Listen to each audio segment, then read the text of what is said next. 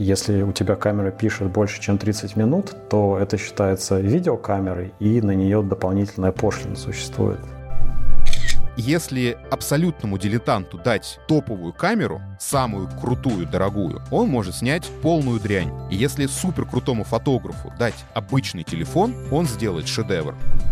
Ну, вот это хорошо очень обрисовывает печальную ситуацию на рынке под названием монополия Adobe.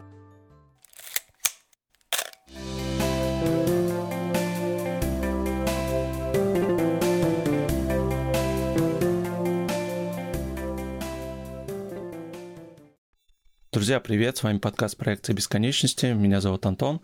И у нас сегодня очень необычный, интересный выпуск. Он будет посвящен миру фотографии. То, что мы лицезреем с вами глазами. Постараемся в подкасте рассказать как можно подробнее и интереснее. Я сегодня пригласил двух людей гостя. Пока у нас только Константин присоединился. Второй герой чуть позже подойдет. Константин, привет. Привет. Кость, расскажи немножко о себе, вкратце, вообще, как ты стал увлекаться фотографией? Давай с удовольствием. А как обычно все. У меня у папы был «Зенит», была, как это называется правильно по-русски, темная комната или как? Не помню, как она называется, в общем.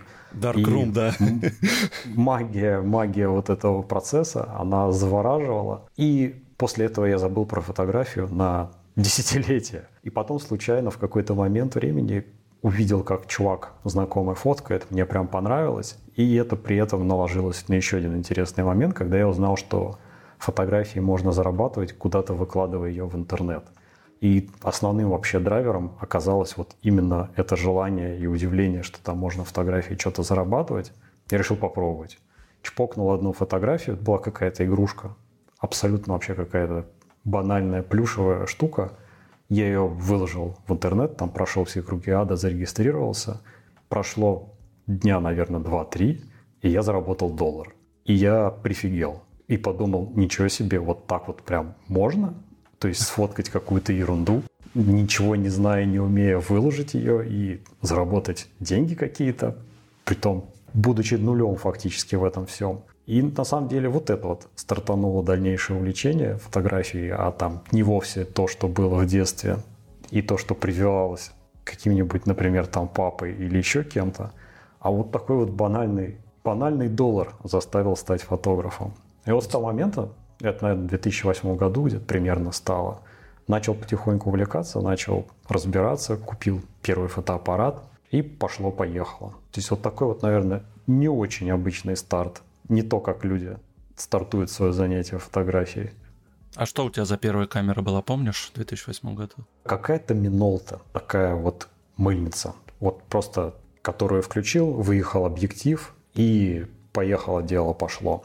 А до этого был даже пленочный. Но я его просто с собой для документирования своих поездок брал. По-моему, один или два раза, когда поехал в первый раз в жизни то ли в Египет, то ли еще куда-то просто как положено фиксировал себя напротив каждой важной достопримечательности. Но тогда я это даже фотографией не считал. Это было как что-то обязательное. Все так делали, и я так делал. Ну да, в любую поездку мы всегда, да, с собой брали камера. Еще тогда пленочные, как сейчас помню, кодеки в поездке. Тогда не заморачивался, да, насчет выбора камеры? То есть какая тебе так понравилась по цене, так плюс-минус, да, ты и взял? Первый раз вот когда взял в руки камеру уже самостоятельно, без помощи родителей, вообще не заморачивался. То есть просто что-то пошел и купил в магазине и начал на это фоткать документировать точнее, как вот я рассказывал. А чуть дальше уже был какой-то более-менее осознанный выбор первого цифрового фотоаппарата, вот этой вот мыльницы. По-моему, там дальше, чем совет консультанта в магазине дело не ушло. И вот что мне посоветовали в рамках имеющегося бюджета, вот то и купил. И пошло-поехало. То есть вот выбор был первый максимально вообще простой. Как именно фотографировать? У тебя было какое-то, ну, может быть, самообучение, либо еще кто-то тебе там показывал, или все сам по мере опыта? Вообще ничему изначально не учился, и вот как раз, как сказал, первый свой бакс заработал, поднял свой первый доллар, не знаю, ну вообще фактически ничего, только кнопку какую нажимать и как на компьютер перекидывать фотки. А потом дальше, да, самостоятельное обучение. Этот доллар разжег во мне интерес к фотографии в целом, начал смотреть на сайты, начал смотреть, как люди фоткают, начал почему-то теперь только после этого уделять внимание тому, как прикольно у них получается, и кажется, что я тоже так же хочу. И вот тут начался этап творческого развития, назовем это так. Когда я дофига читал, просто постоянно, регулярно, не откладывая книжки, разбирался, что как работает, и пошло вот поехало каким-то вот азам фотографии нужно ли обучаться, потому что я слышал, что ездишь сейчас образование даже специально вот учат, да, на фотографов, там в Санкт-Петербурге какие-то прям отдельные факультеты по фотографии. Насколько это, как ты думаешь, востребовано? Я думаю, в какой-то момент, как ни странно, это полезно. То есть я вообще в целом противник максимально всяких курсов и обучения платного, очного и так далее. Я просто избалован YouTube, наверное, как и все. И я даже не знаю, есть ли вопросы, на которые нельзя найти ответ в YouTube, но оглядываясь просто вот с точки зрения опыта назад, некоторые вещи на YouTube ты все-таки не найдешь. А самое главное, эти штуки желательно пробовать вживую, потому что они лучше прилипают и лучше запоминаются. То есть в какой-то момент времени, явно не в начале своего увлечения фотографией, а когда уже более-менее ты понял, что нравится фоткать и так далее, стоит пойти и поучиться просто потому, что человек, который этим занимается, если он толковый тебе попался, он тебе большую дозу информации сможет выдать структурированно, то, чего на YouTube потребовало бы какого-то research а с твоей стороны. На YouTube есть удачные, а вот получить ответ на вопрос, как стать фотографом студийным и хорошо снимать, не знаю, модели, например, для стоков, вот такого комплексного ответа он тебе не даст. Тебе гораздо больше подойдет mm-hmm. какой-то курс, какой-то человек, который этим занимается, и он тебе просто от начала и до конца с нюансами сможет это рассказать. А вот по отдельности, если это смотреть на YouTube, то это очень сложно в, в одну единую историю для себя в голове объединить. Ну смотри, это опять же получится, если человек, да, тебе покажет, все расскажет, это опять же будет его опыт, его мировоззрение какой-то степени, да, и не факт, что так правильно даже. Конечно, но, как обычно, начиная в каком-то новом деле, начинаешь с копирования. Это прям самый хороший вариант. Просто для начала попробуй хотя бы сделать так же. Если у тебя получилось уже так же, тогда можно, в принципе, чего-то смотреть куда-то дальше в сторону и пытаться делать по-другому как-то. А пока ты щелкаешь, у него получается классно, а у тебя получается какая-то ерунда, это рано, значит, пока переключаться на то, чтобы переходить в режим нарушения всех правил, придумывания своих правил и так далее. Значит, пока надо продолжать повторять за кем-то. О, Виктор, приветствую. Привет, Виктор. Давайте я представлю Виктора. Виктор у нас из Австрии, он фотограф, тоже занимается профессиональной фотографией. И, Вить, немножко представь, ну, уже наши слушатели знают по рассказу про Австрию, но вот так немножечко расскажи про то, как ты пришел к фотографии. Как я пришел к фотографии? Да как большинство пришло к фотографии, наверное, людей моего возраста. Мне в детстве, мне было лет 8, мне подарили фотоаппарат Свема назывался. Дедушка занимался фотографией, у него был «Зенит», эту штуку мне трогать запрещалось под страхом смерти, и, а мне, естественно, хотелось. И в какой-то момент мне подарили от щедрот фотоаппарат Свема. Свема? Это вот был, так, был такой, это какая-то, не знаю, марка, я, ну это абсолютно мыльница, то есть без съемных объективов, это то есть заправляется на пленка, ты щелкаешь, я сейчас даже, честно говоря, даже не вспомню, какой там был объектив или что там, какие там характеристики были. Но это было такое, то есть, ну, абсолютная мыльница. И если быть честным, то на этот фотоаппарат, точнее так, я сделал очень много кадров, но мы, по-моему, ни одной пленки не проявили. И, соответственно, с этого момента как-то так пошло-поехало, что фотография всегда была моим хобби. Но я, честно говоря, никогда до переезда в Австрию не рассматривал ее своей профессией. То есть это было прикольно фотографировать, но так, чтобы этим зарабатывать деньги, я что-то даже в России ни разу и не рассматривал эту мысль. Я вот тут у Кости сейчас как раз тоже спрашивал вообще, как ты сам считаешь, нужно ли учиться вообще фотографии? Был ли у тебя кто-нибудь подорожатель, ну, на кого-то смотрел, ориентировался? Слушай, ну вот э, может быть, я какой-то плохой фотограф в этом отношении, но именно на каких-то людей когда-то я не смотрел. Я смотрел на фотографии. У дедушки были какие-то альбомы по фотографии, если ты имеешь в виду ту самую насмотренность, то я как-то вот а с появлением интернета, у меня он появился достаточно рано, я просто много читал, много смотрел фотографии и, честно говоря, даже не запоминал авторов ну, как-то вот так вот у меня это получалось. А ты помнишь свою именно более уже профессиональную камеру? С какой ты начинал? Слушай, у меня были Кэноны всякие. от мыльниц до профессиональной техники. А первая зеркалка была... Слушай, я не вспомню, какая у меня была первая зеркалка. А, ну «Зенит» мне в итоге когда-то достался. По наследству. тебя. У меня первая это я, у меня язык не поворачивается назвать это профессиональной зеркалкой 450D был Canon. Это такая вот самая-самая минимального уровня зеркальная камера. Не, ну у меня, кстати, тоже был Canon потом, когда-то, был 650D. Ну, тоже, то есть из этого формата. Слушайте, друзья, у меня вот такой вопрос вот по, насчет как раз э, фотокамер. Очень же много, да, производителей. Там и Canon, и Sony выпускает, и, и Nikon, да? Ну, там и все. А, и все, да? Не-не, ну есть, конечно, другие камеры, но по сути это тройка большая. Лейка там, ну да-да-да. И вот почему-то есть такие там предубеждения, что, по-моему, то ли Sony лучше всех, да, снимает. Вот такой стереотип есть у людей. Или все-таки вот меня переубедите, да, вот вообще как вот на что обращать внимание при выборе камеры? А давай так-то вопрос задам, Костя, какая сейчас у тебя камера? У меня D800, Nikon. А, ты никонист, я понял. Я не знаю тогда, что это такое.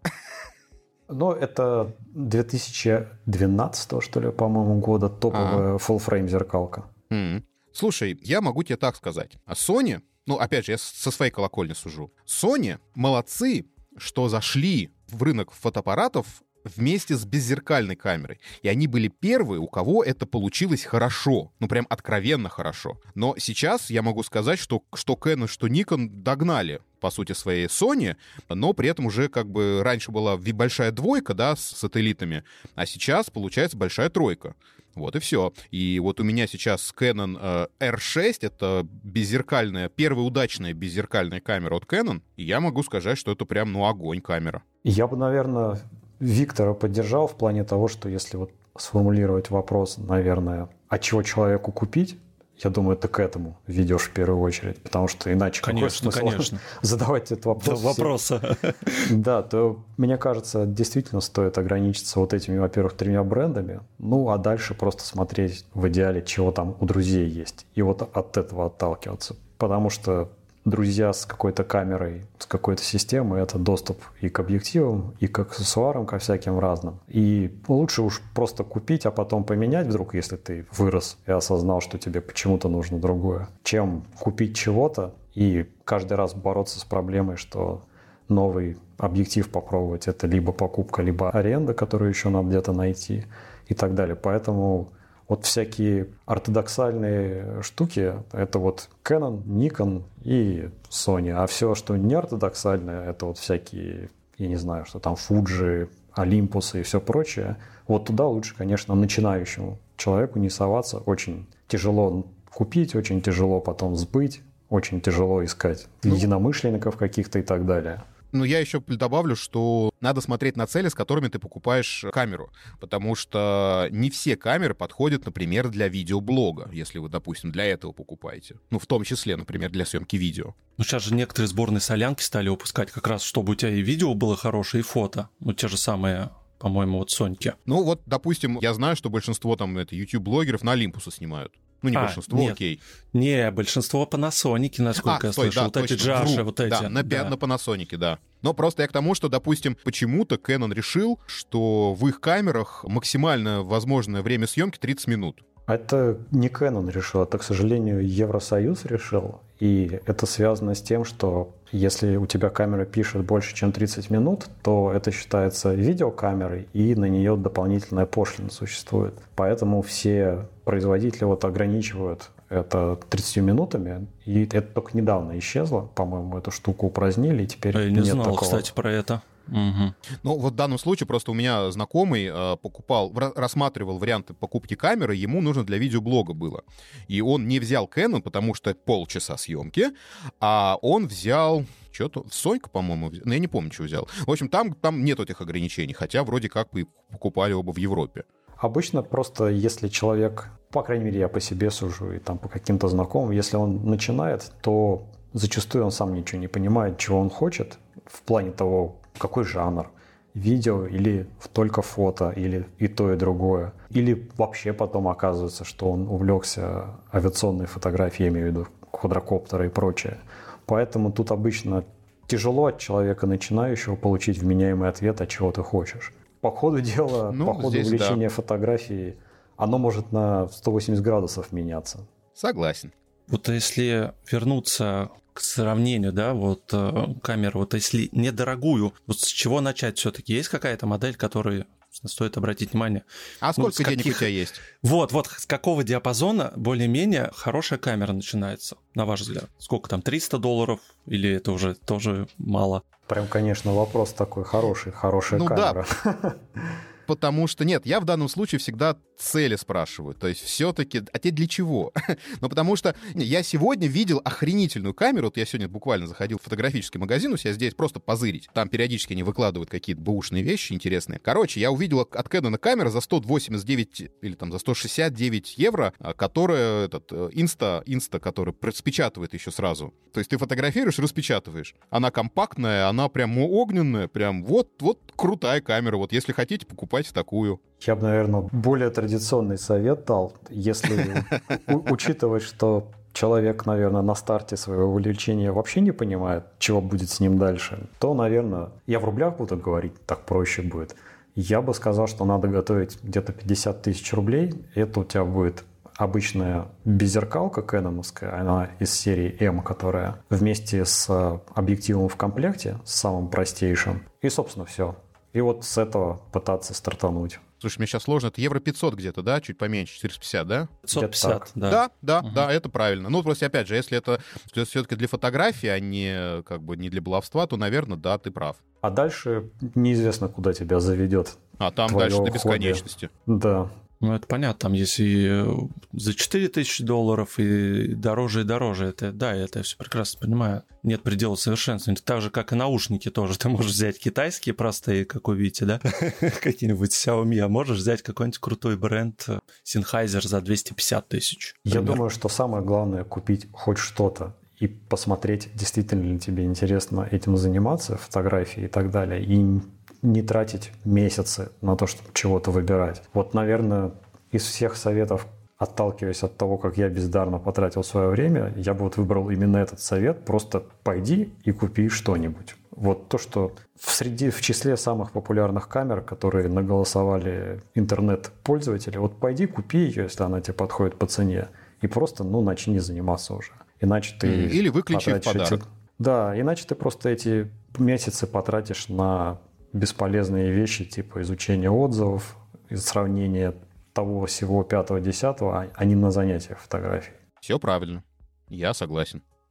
Поддерживаю двумя руками. У меня тогда следующий вопрос. Здесь мы разобрались. Здесь, в принципе, как я правильно резюмирую, что начни с чего-нибудь, а дальше ты уже поймешь, что ты хочешь, да? Ну, одним предложением, если сказать. Я бы еще сказал, я недавно, еще совсем какое-то короткое время назад был сторонником того, чтобы посоветовать аренду, но потом понял, что это абсолютно бесполезная вещь, потому что советовать человеку пойти и взять что-либо в аренду, когда он не может потратить с этой камерой месяц, два или три, провести позаниматься фотографией, это ничего ему не даст, потому что аренда хороша, если ты профессионал и берешь какую-то вещь под конкретную задачу, и аренда хороша, когда ты уже в фотографию въехал, изучил свою камеру, тебе уже есть с чем сравнивать, ты понимаешь, что тебя не устраивает в своей камере, ты примерно очертил круг того, что в этих камерах других хорошо по сравнению с твоей, вот тогда можно идти брать в аренду. А раньше вот я, например, давал этот глупый совет и предлагал в том числе начинающим пойти и взять что-нибудь в аренду. Это, вот, мне кажется, зря такой был совет. И, по-моему, оно для начинающих людей абсолютно нерабочая схема. Ну, в данном случае для меня аренда боль. У меня здесь вообще нет никакой аренды, поэтому я бы даже такого и не посоветовал. Но зато у вас есть прекрасная возможность в лизинг купить. А, у нас рассрочка, да. Да, ну и чего? Большая, если ты про этот про, про фирму и ну, налоги. Да, да, но это отдельная тема. Окей, давайте да. про софт рассудите меня, если я не прав. Большинство фотографов сейчас каким софтом пользуются? Photoshop или уже сейчас что-то есть лучше, дешевле и круче для обработки фотографий? Как это в песне поется, я вам не скажу за все. Да. Но, но мне кажется, что Adobe и все продукты от них это действительно вот то, что реально большинство использует.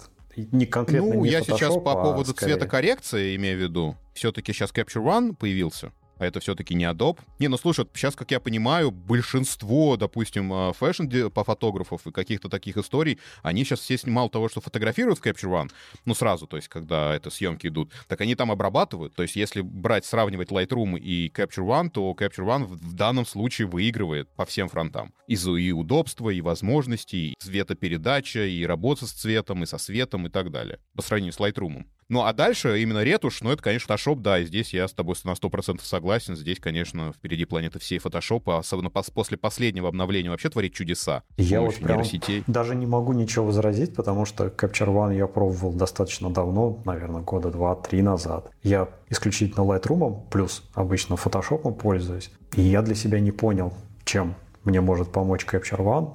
При том, что и студийные фотографии я тоже занимался, и всем остальным, но вот как-то непонятно почему бы я стал им пользоваться? Ты знаешь, я для себя ответил на этот вопрос. Я Capture One тоже не пользуюсь, потому что мне это не очень нужно. А Capture One — это про света и цветокоррекцию глубокую для одной фотографии. Lightroom же в этом отношении — это может быть чуть более простые алгоритмы, но для большого объема фотографий. То есть, когда я обрабатываю большие объемы фотографий, Lightroom в этом отношении 100% удобнее. А если мне нужно аккуратненько одну фотографию, которая нужна мне для рекламной съемки, и не ретачить, а именно именно поправить цвета, то здесь Capture One. Вот так и для себя это ответил, хотя, конечно, я могу ошибаться, потому что я тоже не пользуюсь. Я бы вот всем начинающим, да и вообще всем людям советовал бы не рассматривать версии пиратские, просто потому что это плохо, и не надо так делать. И вот в этом плане я не знаю, сколько стоит Capture One, то есть подписка адобовская, и она в себя включает и Lightroom сам, то, то средство первое, куда вся фотография попадает, там минимальная какая-то стартовая обработка происходит. И еще и плюс и Photoshop в своей полной версии максимально навороченной стоит он, этот пакет 10 баксов или 700 рублей на наши деньги. Причем первый год он стоит даже дешевле, он стоит, по-моему, порядка 500 рублей в месяц. Слушайте, а у нас дороже. У нас ну, в России все несколько евро. дешевле интернета и так далее. Я вот, если отмотать назад, первые свои фотографии обрабатывал в приложении Google Picasso. О, Была классная. раньше такая штука, mm. которая, да, она трансформировалась просто в Google Photos в какой-то момент. А сейчас, например, я фотографии на мобильном телефоне обрабатываю в бесплатном Lightroom, который может запросто обрабатывать и не обязательно фотографии с мобильного телефона. А еще есть у того же самого Гугла Snapseed приложение. Если у вас есть, например, планшет, какой-нибудь iPad хороший, то вы запросто свои мобильные, ой, свои фотографии с большого фотоаппарата можете туда закинуть. То есть тут тоже только, пожалуйста, с чего-нибудь начните.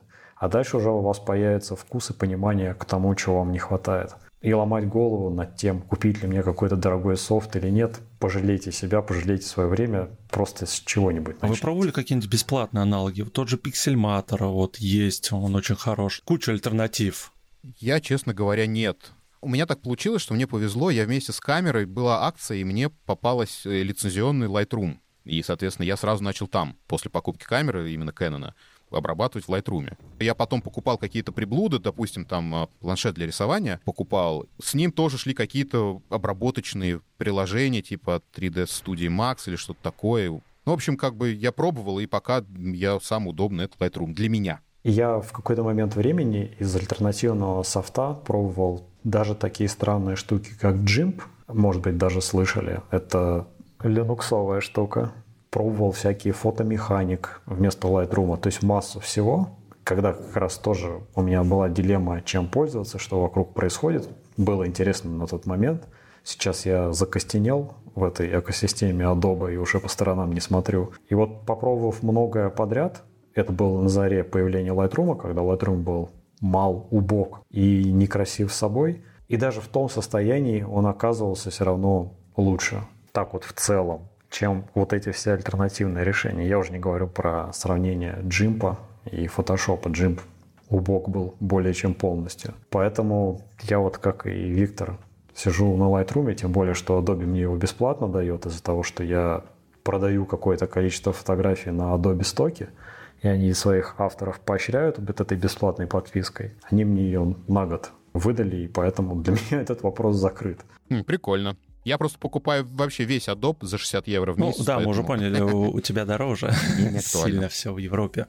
А я открыл специально статью «Топ бесплатных аналогов Photoshop» ну, в 2021 году. Как Костя сказал, на первом месте GIMP, на втором месте PaintNet, на третьем Pixel Editor, PhotoPost Pro, Adobe Photoshop Express есть еще такой. Uh-huh. Да, и ArtWeaver и Krita. Вот, то есть 7 вот таких топчиков. Я вот из этого только один, только Джимпа знаю. А я вообще ничего не знаю, честно говоря. Ну, вот это хорошо очень обрисовывает печальную ситуацию на рынке под названием монополия Adobe, на мой взгляд. Здесь все очень просто. Почему у Photoshop нету конкурентов? Потому что они действительно лучшие. Как только Lightroom начал сдавать позицию, у него тут же появился конкурент. Как только Photoshop станет сдавать позицию, у него тут же появится конкурент. Пока конкурентов нету. И я повторюсь, после последнего обновления он вообще творит чудеса с фотографиями. Ага. Хорошо. Давайте тогда немножко порассуждаем. На ваш взгляд, вот сейчас мобильная фотография очень здорово скакнула, то есть ничуть не хуже снимает иногда, ну даже, может, простенько какой-нибудь... Ой-ой-ой, да. Антон, опасные э, Нет, я говоришь. говорю э, словами компании, которые нам представляют вот эти камеры, тот же Huawei, там в сотрудничестве с Лейкой, они же тоже говорят, вот смотрите, у нас мобильная фотография, и как бы она хватает, вот у вас телефон с собой. На ваш взгляд, насколько вот сейчас современные телефоны стали хорошо снимать по сравнению с профессиональной фотографией. Вот в чем сейчас они, может быть, стагнируют и не дают развиваться дальше. Понятно, что это величина сенсора там, да, и так далее. Ну вот на эту тему порассуждать немножко. Короче, я считаю, что все упирается в цели, потому что если мы смотрим на фотографию в инстаграмчике на экране телефона, то мобильного, то камеры мобильного телефона достаточно. Он ничуть не лучше и ничуть не хуже профессиональной камеры, потому что все равно это все на маргасике 3 на 5, даже 2 на 5. Так, если это уже какой-то большой экран, да, тот же монитор. А если это нужно распечатать, например, книжку сделать, то фотографии мобильного все без исключения смотрятся хреново. Ну, то есть там видны шумы, сразу же все вылезает, все вот эти косяки. Конечно. Конечно, конечно. Размер сенсора, он играет огромную роль, потому что какой бы он крутой не был, размер, опять же, там, 2,5 на 2 сантиметра против 1 на полмиллиметра, это, конечно, играет серьезную роль. Хорошо. У меня тут, конечно, профессиональная деформация в связи с тем, что приходится на стоке выкладывать свои фотографии, а там чем дальше, тем жестче требования. Но даже если откинуть это, и даже если говорить просто о бытовом использовании, то, в принципе, человек с самой крутой камерой, которая есть в телефоне, и человек с зеркалкой, с более-менее хорошим объективом, недорогим, и причем и зеркалка, и этот объектив будут стоить дешевле, чем телефон. Если он сделает две фотографии, и вы его спросите, что вам больше понравилось, то он этот свой мобильный телефон выкинет и больше его никогда не возьмет в руки для фотографий. Потому что, когда начинаешь сравнивать лоб в лоб, увы, мобильная фотография, конечно, пока это не тот уровень. И во многом это из-за даже, наверное, не размера сенсора, а скорее все-таки из-за оптики. И из-за того, что, да, там алгоритм может попыжиться и придумать вам размытый фон и все остальное, но как только вы фотографируете то же самое на хороший объектив, недорогой, но очень дешевый, там в пределах 15 тысяч рублей, например, вы всю разницу сразу же своими глазами видите, насколько она большая там во всем в том, как выглядит фон, в том, как получился человек, какой цвет кожи, вот это вот все. Не надо быть вообще никаким профессионалом или даже погруженным любителем, чтобы эту разницу увидеть. Я вот не соглашусь. Вот я с тобой немножечко не соглашусь и поспорю даже. Потому что если мы берем идеальные условия, безусловно, в идеальных условиях фотокамера выигрывает. Но если мы возьмем, допустим, не идеальные условия, там, где отключаются алгоритмы телефона, например, при жестком свете, против солнца съемки, ты сделал кадр, и он уже получился хороший нормальный, вот так вот. С камерой тебе что нужно сделать? Тебе надо сделать три разных кадра с э, разной этой экспозицией. Тебе нужно загрузить это в, в Lightroom, проявить, применить HDR. То есть там целый процесс какой-то такой, да? И, и не факт, что это получится хорошо, особенно при, это, при дешевой фотокамере, то есть где диапазон маленький. А камера телефона сделает это хорошо, вот сразу. С одной стороны, да, с другой стороны, там же есть и та самая палка о трех концах. Если вдруг ты сфотографировал человека скажем, напротив листвы, напротив красивого куста, то не получится хорошего размытого фона на мобильном телефоне, скорее всего. Он просто сойдет с ума Согласен. от количества деталей, вылезут артефакты и так далее. Если это темное время суток, тоже проблема начинается. iPhone, например, до недавнего времени вообще не давал снимать в портретном режиме, когда становилось хотя бы чуть-чуть сумрачно. То есть тут такой неочевидный исход. В каких-то случаях будет лучше на телефон, в каких-то случаях будет лучше на серьезный фотоаппарат. Но если к этому добавить такой фактор, как желание человека снять красивую фотографию и пойти чуть дальше, чем просто шлепнуть один раз по кнопке затвора, ну тут, конечно, фотоаппарат выиграет в конечном итоге. Потому что, как ты сказал, можно сделать несколько кадров, потом чуть-чуть их подрихтовать. Это будет пока что лучше, чем то, что делает телефон своими мозгами. Про простота. То есть смотри, мы все-таки говорим о том, что люди, они такие, знаешь, немножко ленивые. И если мы с тобой... Я, я тоже не приемлю, на самом деле, мобильную фотографию, но если мы с тобой пойдем делать это, то среднестатистический человек, который ничего не понимает в фотографии, у него нету Lightroom, он не пойдет этого делать. У него есть телефон, и он не будет понимать, зачем ему нужно делать лишние телодвижения. И и здесь я еще хочу добавить о том, что если абсолютному дилетанту дать топовую камеру, самую крутую, дорогую, он может снять полную дрянь. И если супер крутому фотографу дать обычный телефон, он сделает шедевр. И здесь, конечно, очень многое зависит от умения. В общем-то, здесь я бы сказал, что, наверное, если это обычный человек, который стремится к простоте и к фотографированию одной кнопкой, то здесь в среднем на круг между двумя вот этими способами будет ничья по конечному результату. Единственное, что телефон у вас уже, скорее всего, есть, и вы его используете не только для фотографии, а еще он маленький, помещается легко куда угодно, а вот фотоаппарат вам придется купить, во-первых, дополнительно, а во-вторых, еще и таскать его с собой. Заботиться о нем, думать о чем-то еще требующем зарядки, передачи фотографий куда-то и так далее. Поэтому вот если совсем свести до простых случаев, то да, наверное, телефон, конечно, будет лучше. Как только появляется хотя бы небольшой запрос на что-то чуть более качественное, тут уже телефоном сложно обойтись. Я повторюсь, что камера телефона снимает, в принципе, очень неплохо, но в идеальных условиях. То есть это где-то были, да, там специальные челленджи, когда профессиональные фотографы снимали на телефон, делали великолепные кадры. Но потом ты выясняешь, что там натащили столько оборудования дополнительного, там свет правильный, там кинофло, там киношный свет, там какие-то правильные позиции, там правильное приложение. И в итоге выясняется, что да, фотография сделана на телефон, но это профессиональный продакшн. У тебя так не получится. Мне в этом смысле нравился недавний скандал, да кто, наверное, уже давний, наверное, двухлетней давности, когда Huawei как раз вместе с Лейкой какой-то выпускали очередной свой телефон, и там всплыло, что на самом деле все рекламные фотографии были сняты не на сам телефон, а на профессиональную зеркальную камеру, а продавались людям просто как результат съемки вот этим вот самым фотоаппаратом встроенным ну в да, маркетинг bullshit получился так же, как с айфоном. Может, тоже помните, как они себя позиционируют? Вот сняли фильм на iPhone, вот, можете посмотреть. Витя правильно сказал, что там наверняка и свет правильный был, и куча людей над этим фильмом работала там. да, да. Ну и там и постпродакшн тоже работает. То есть рекламе верить не стоит. Да. И такой вот завершающий вопрос насколько вообще вот сейчас э, уперлась вот мобильная фотография или еще есть и куда расти, на ваш взгляд? Давайте немножко пофантазируем. Но мне кажется, тут бесконечное пространство для роста у нее, и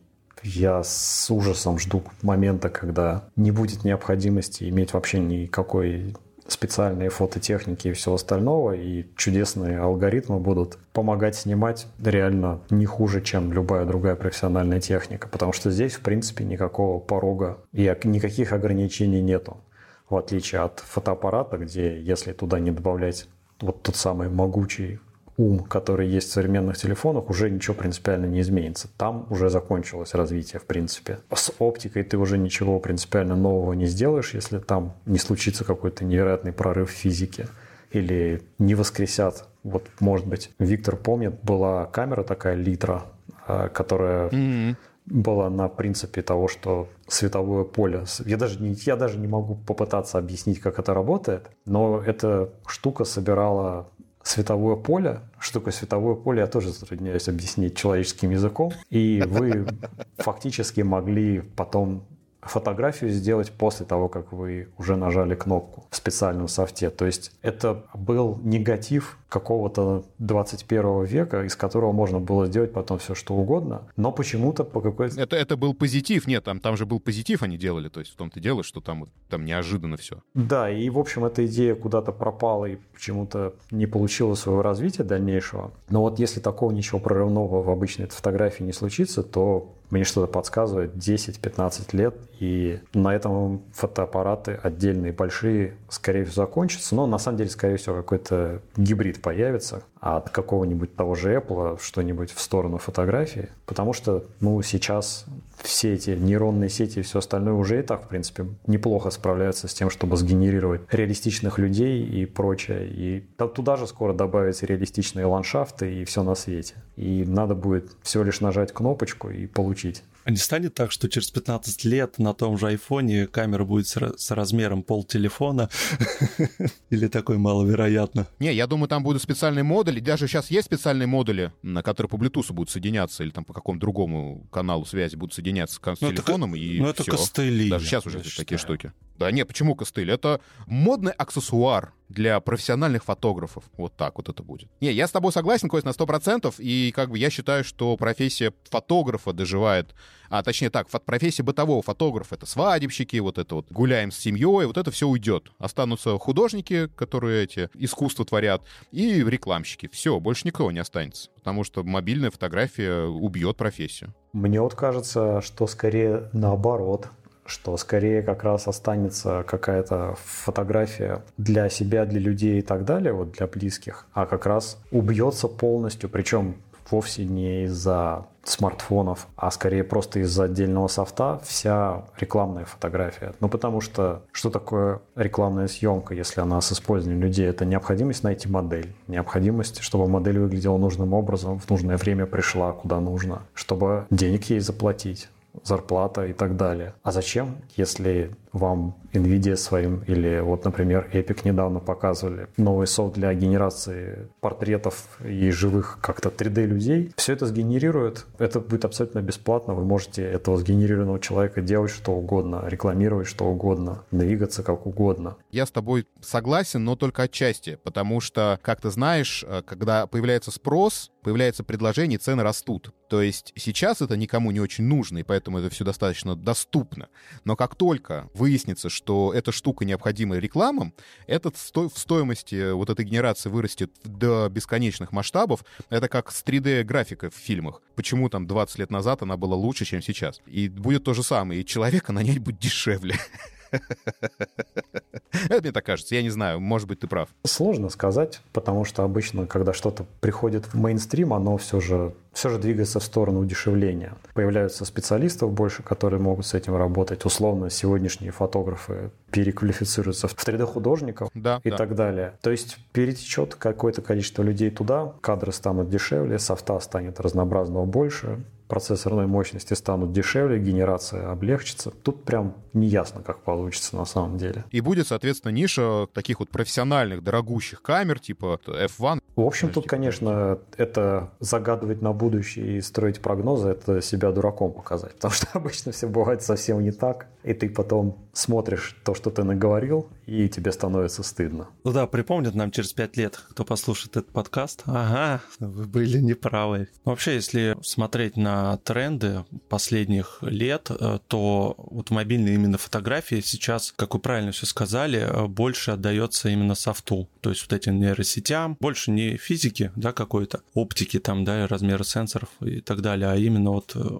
учат машинному обучению. И мне кажется, тоже будут очень активно развивать это направление, ну, на мой взгляд. Так и есть. С ним проще, у этого направления пока, по крайней мере, нету никакого потолка понятного и какого-то останавливающего фактора, что все, приехали, лучше уже не будет. А вот с физикой, с обычной оптикой и всем остальным этот потолок в наличии. Какие варианты сейчас есть для заработка у фотографа? Вообще э, не только вот чем вы сейчас зарабатываете, а вообще, может быть, э, какие вы знаете варианты заработка? Я тут, наверное, только с одной стороны смогу осветить, с той, в которой я оказался больше погружен, это стоки всякие разнообразные, и микростоки, и макростоки. Очевидно, что есть понятные всякие свадебные фотографы, репортажные фотографы, спортивные фотографы, студийные, рекламные фотографы. И Виктор, я думаю, еще миллион каких-нибудь других назовет. Ну, там не, не миллион, ну, там как бы конечно, но предметные фотографы, архитектурные фотографы, интерьерные фотографы. Есть фотографы животных. Да, без да. них никуда. Я даже в какой-то момент времени рассматривал такую карьеру, задавал себе вопрос, а было бы мне интересно это, но не пошел в том направлении. А я себе задаю вопрос, и мне интересно. И я как а бы... А ты пошел в этом направлении? А я медленно движ, двигаюсь в эту сторону. Ну, как бы не так сильно, как хотелось бы. У нас здесь чопорное это общество. Все понятно. Я могу вот рассказать про часть, связанную со стоками, наиболее подробно. А вот все остальное я занимался этим крайне ограниченно, так, чтобы меня куда-то привлекали за деньги, да и никогда особо не стремился. А вот что касается стоков, то я бы сказал так, что сейчас стало сложновато этим зарабатывать. Я могу для примера сказать, вот один из основных сайтов, который генерирует доход, он называется Shutterstock. У него в 2008 году, когда я начинал заниматься фотографией, сделал свою первую фотку и продал ее за 1 доллар, у них на тот момент на сайте было порядка трех миллионов фотографий, а спустя какое-то время, там, спустя 4 года в 2012 году их стало на сайте 17 миллионов фотографий. Если сейчас посмотреть, сколько у них фотографий от фотографов, которые они продают, там порядка 360 миллионов фотографий. И это все привело к тому, что они росли кратными 10 и больше скоростями, а портфолио мое, просто как вот человека, который этим занимается свободное от всего остальное время, оно росло со скоростью там я не знаю, ну, на 10% в год увеличивалось. И в итоге многих постигла такая же участь, как и меня, что если вы не инвестировали туда свое время, полностью, как в профессиональное занятие, то вот эти чудесные доходы, которые раньше были, и которые раньше были просто как с неба падали на тебя, они пропали. То есть сейчас вот эти вот легкие деньги превратились в очень тяжелые деньги, в очень упорный труд, как, наверное, оно и должно происходить совсем на свете, как только появляется спрос, и туда приходит большое количество людей с предложением. Поэтому я бы вот сказал, что сейчас начинать заниматься, например, стоками, это не самый лучший вариант. Это дико высокий порог вхождения с точки зрения требований к качеству фотографии на тех сайтах, где действительно можно зарабатывать деньги. И при этом очень небольшие заработки и очень долгое вхождение, пока вы накопите какое-то нормального, адекватного размера портфолио, которая сможет вот в этой огромной массе как-то находиться, как-то продаваться и чего-то вам вообще генерировать. Потому что сейчас вот счет уже идет на сотни тысяч фотографий в портфолио у человека, чтобы он как-то там занимал свою нишу. Это должны быть очень хорошие фотографии. У меня за все годы этих фотографий всего 3600 накопилось. И, соответственно, я от, все дальше и дальше отодвигался от, от распределения денег, которые приходили в этот бизнес. Поэтому я бы, наверное, сейчас бы предложил бы человеку, который об этом думает, о том, чтобы получать какой-то доход, заниматься наемной работой фотографа. И вот уже на стороне заодно, может быть, снимать для стоков. Ну, то есть, получается, вот это Shutterstock — это некий такой магазин фотографий, да, где просто я могу прийти, понять концепцию, как там все это работает, и там набираю, например, небо, да, как там вообще все это структурировано, как мне найти нужную мне фотографию. Ну, uh-huh. по хэштегам, ну, как, очень обычно. Все абсолютно правильно описал, да, это просто обычный фотобанк. Пришел, в поисковой строке написал, чего нужно, посмотрел превьюшечки, выбрал, купил как найти, что человек найдет именно твою фотографию, тоже, наверное, очень сейчас среди миллионов рулетка, рулетка да, да. Абсолютно. Там же никаких алгоритмов типа подбора, как в подкастах же нету, да? Или там тоже некое подобие есть такое, типа выбор редакции какой-нибудь? Там какой-то ум, безусловно, есть, но вот ты сейчас сказал, например, небо. Я вот пошел, ввел на Shutterstock, посмотреть, сколько там будет изображений, связанных с этим тегом, и их там 43 миллиона. То есть ты как пользователь, который пошел искать небо, тебе вы, выплюнули 43 миллиона результатов. Сижу, ну, листаю, да, дальше смотрю и уточняю. Ну, либо уточняешь поисковый запрос, там, небо закатное, без облаков или с облаками, с видимым солнцем или без видимого солнца. И, может быть, если на то будет воля Аллаха, там окажется моя фотография, ее кто-нибудь купит. Либо в какой-то момент времени она просто, как это часто бывает во всех соцсетях, она влетит в тренды, ее начнут активно покупать, и тебе повезет. Таких фотографий у меня, наверное, штук до 10, которые влетели в какой-то момент времени по какой-то причине в тренды. И вот одна из фотографий, она, например, к текущему моменту порядка 7 тысяч долларов заработала, продавшись безумное количество раз. Но это Круто. удача, и чем дальше, тем шансы меньше на такую удачу, если вы такого качества фотографии в невероятном объеме не производите регулярно. А сколько вообще там цен? Ну, ты сам устанавливаешь, э, за сколько ты можешь продавать, или там какие-то есть критерии? На любой вкус. Есть и фотобанки, в которых ты можешь установить цену, но большинство, конечно, они устанавливают цену сами и тебе платят какую-то долю от дохода. Причем маленькую. И чем дальше, тем она все меньше и меньше становится, и платформа все больше и больше денег себе забирает. Раньше было наоборот, раньше доходы делились. Большая часть шла автору, еще до того, как я присоединился к этому всему, и фотографы хорошие становились реально миллионерами, а потом по мере популяризации этого способа покупать фотографии появились сначала микростоки, где одна фотография может быть продана много раз, а не просто лицензирована на какой-то срок, а потом она условно возвращается автору и больше ее никто не может использовать, пока снова не лицензирует. И все это вот привело к тому, что сейчас в среднем по больнице ты, наверное, порядка 30% получаешь, а люди покупают фотографию. Одним словом, ты получаешь порядка 25 центов за проданную фотографию. Вот примерно так. Изредка люди покупают их чуть дороже, если это какая-то особенная лицензия, которая позволяет использовать ее, скажем, для наружной рекламы, для большой крупноформатной. Тогда чуть больше отчисления тебе. Но в целом вот 18-25 центов – это то, что ты с одной продажи получаешь как автор. Это очень мало, конечно, если они, считай, 70% себе забирают. Да, и для примера вот сейчас буквально недавно читал статью про Spotify и про Apple, сколько получают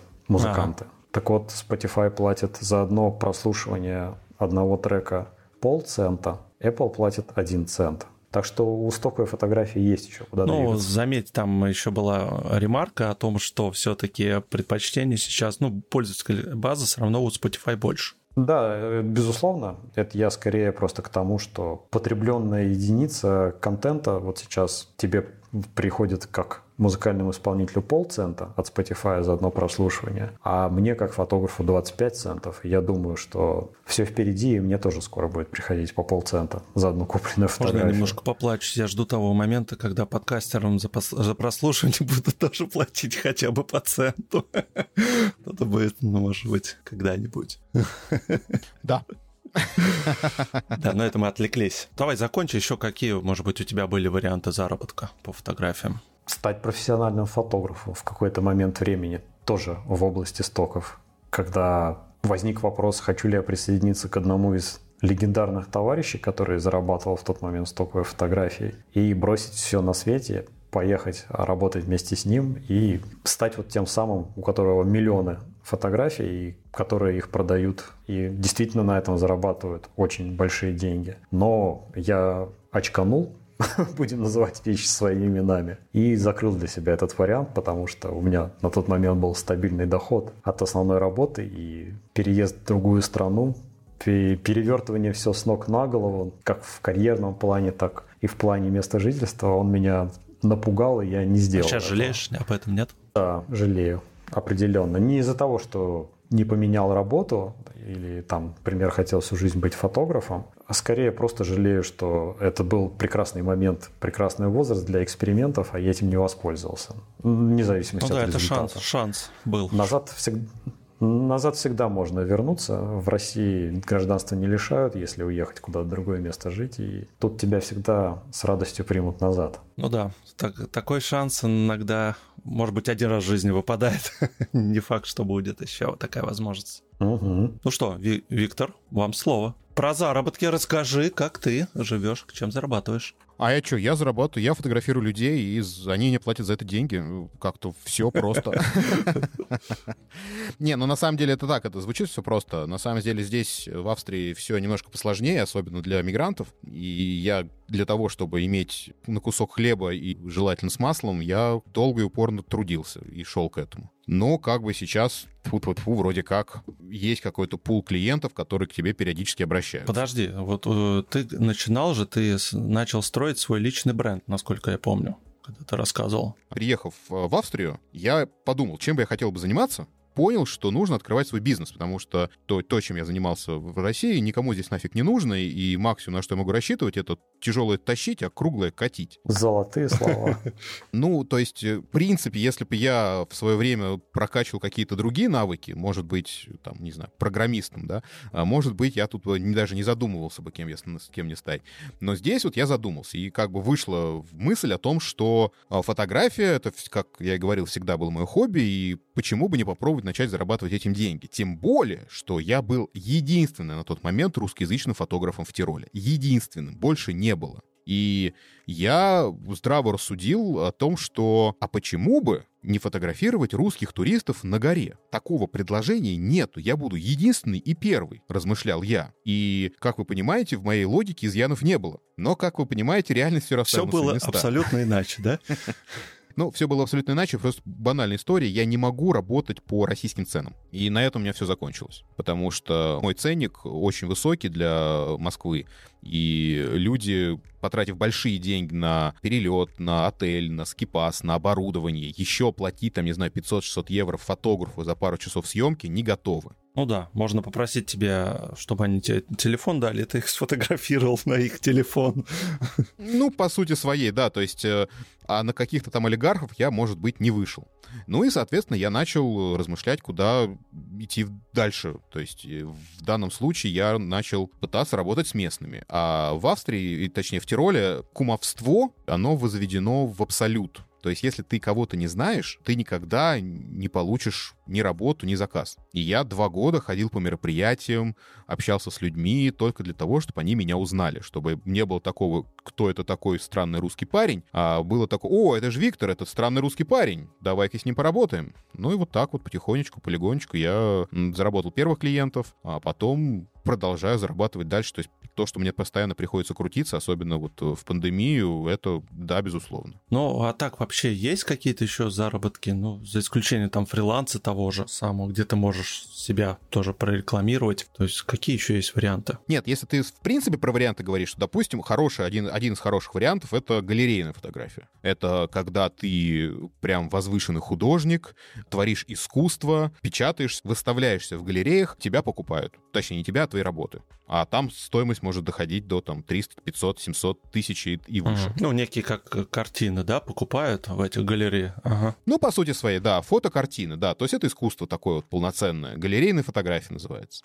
И я это не понимаю, потому что это, как правило, какие-то серии съемок, то есть это какие-то тематические вещи, и иногда это предельно странно. Ну, люди покупают, люди, людям нравится, и круто, что люди умеют таким образом зарабатывать. Я такую фотографии делать не умею, поэтому я как бы даже туда не рыпаюсь. Ну, на самом деле, очень действительно много способов зарабатывать фотографии, прям безумно много, включая какие-то способы типа заниматься ретушью за деньги. То есть ты занимаешься фотографией где-то и при этом берешь себе подработку в виде ретуши или берешь себе подработку в виде тегирования фотографий, например, чтобы загрузить фотографию на фотобанк какой-то и надо к ней добавить описание, название и теги, желательно штук 40. И это все тоже требует времени, все тоже требует ресурсов, знания языка и прочее, прочее. И есть люди, есть целые компании, кто занимается вот исключительно этим, тегирует фотографии, ретуширует фотографии и так далее. То есть есть какие-то работы на стыке фотографии, 3D, художники, где фотография сначала делается, а потом этот же человек уже что-то добавляет на нее, это становится уже таким фьюженом фотографии 3D и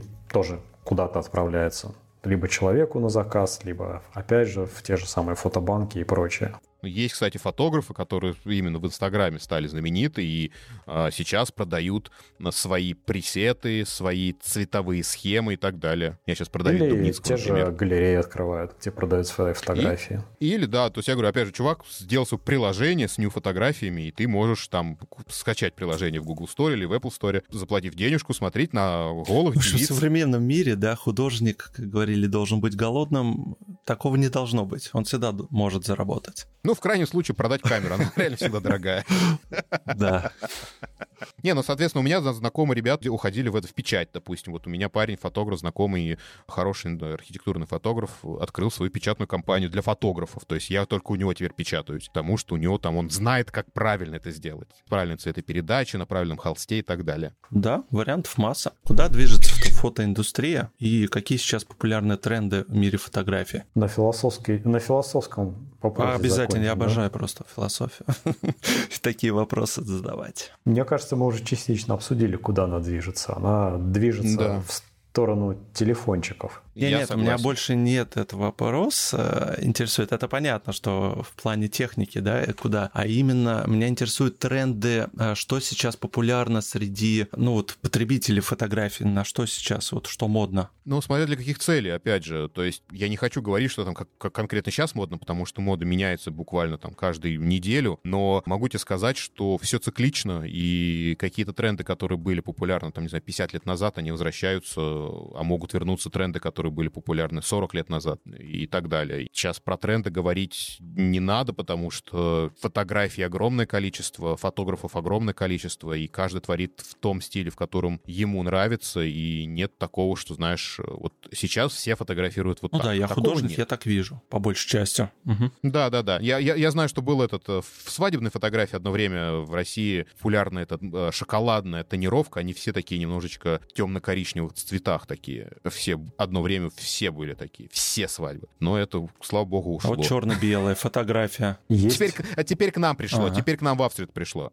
Есть отличное трендовое направление, это фотосессии для Тиндера. И на это есть действительно большой спрос, потому что мало кто себя может нормально сфотографировать как следует. Ну, просто про Тиндер я слышал, что это соцсеточка больше, ну, таких пикантных фотографий и видео была. А, да нет. Ну так нью-съемку так тоже надо красиво снять. Твой, струч, твой стручок тоже надо красиво снять. Это же не просто на самом-то деле. Согласен. Там просто большое разделение пользователей по категориям. Там есть те, кто какие-то услуги предлагает, те, кто просто фотографирует в ванне свои причиндалы и так далее, а потом, чтобы их присылать всем. А есть те, кто там реально ищет знакомства для того, чтобы, не знаю, семью построить. Ну или как минимум какие-то длительные романтические отношения. И вот этим людям позарез нужны хорошие фотографии, потому что они хотят увидеть человека с такой же хорошей фотографией, а не какого-то в трениках и в майке алкоголички, сидящего на диване, которого друг Вася сфоткал. Поэтому вот такой запрос есть. Я прям знаю большое количество людей, которые снимают исключительно для этого. Я вот каждый раз, как на работу хожу, там есть бизнес-центр рядом с нами, в котором я работаю, Белые сады. Такое место слегка европейского вида,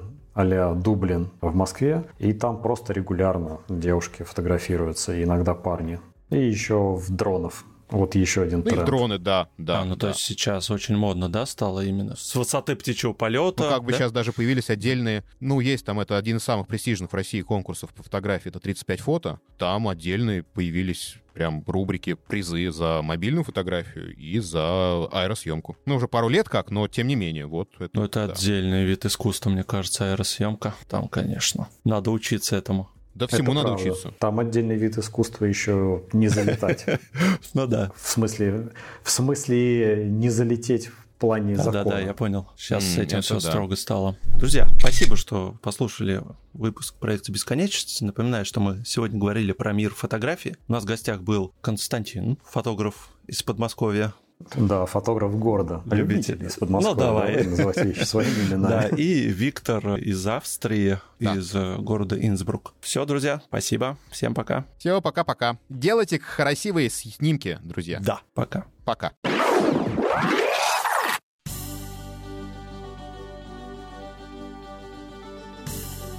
Благодарим за прослушивание подкаста «Проекция бесконечности». Нам очень важна поддержка нашего проекта в Apple Podcast, и мы просим вас поставить нам 5 звезд для того, чтобы о нас узнали другие слушатели и подкаст поднимался в рейтинге.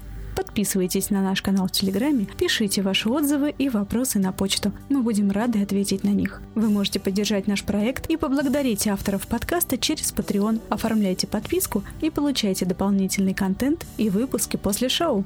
Все ссылки вы найдете в описании к выпуску.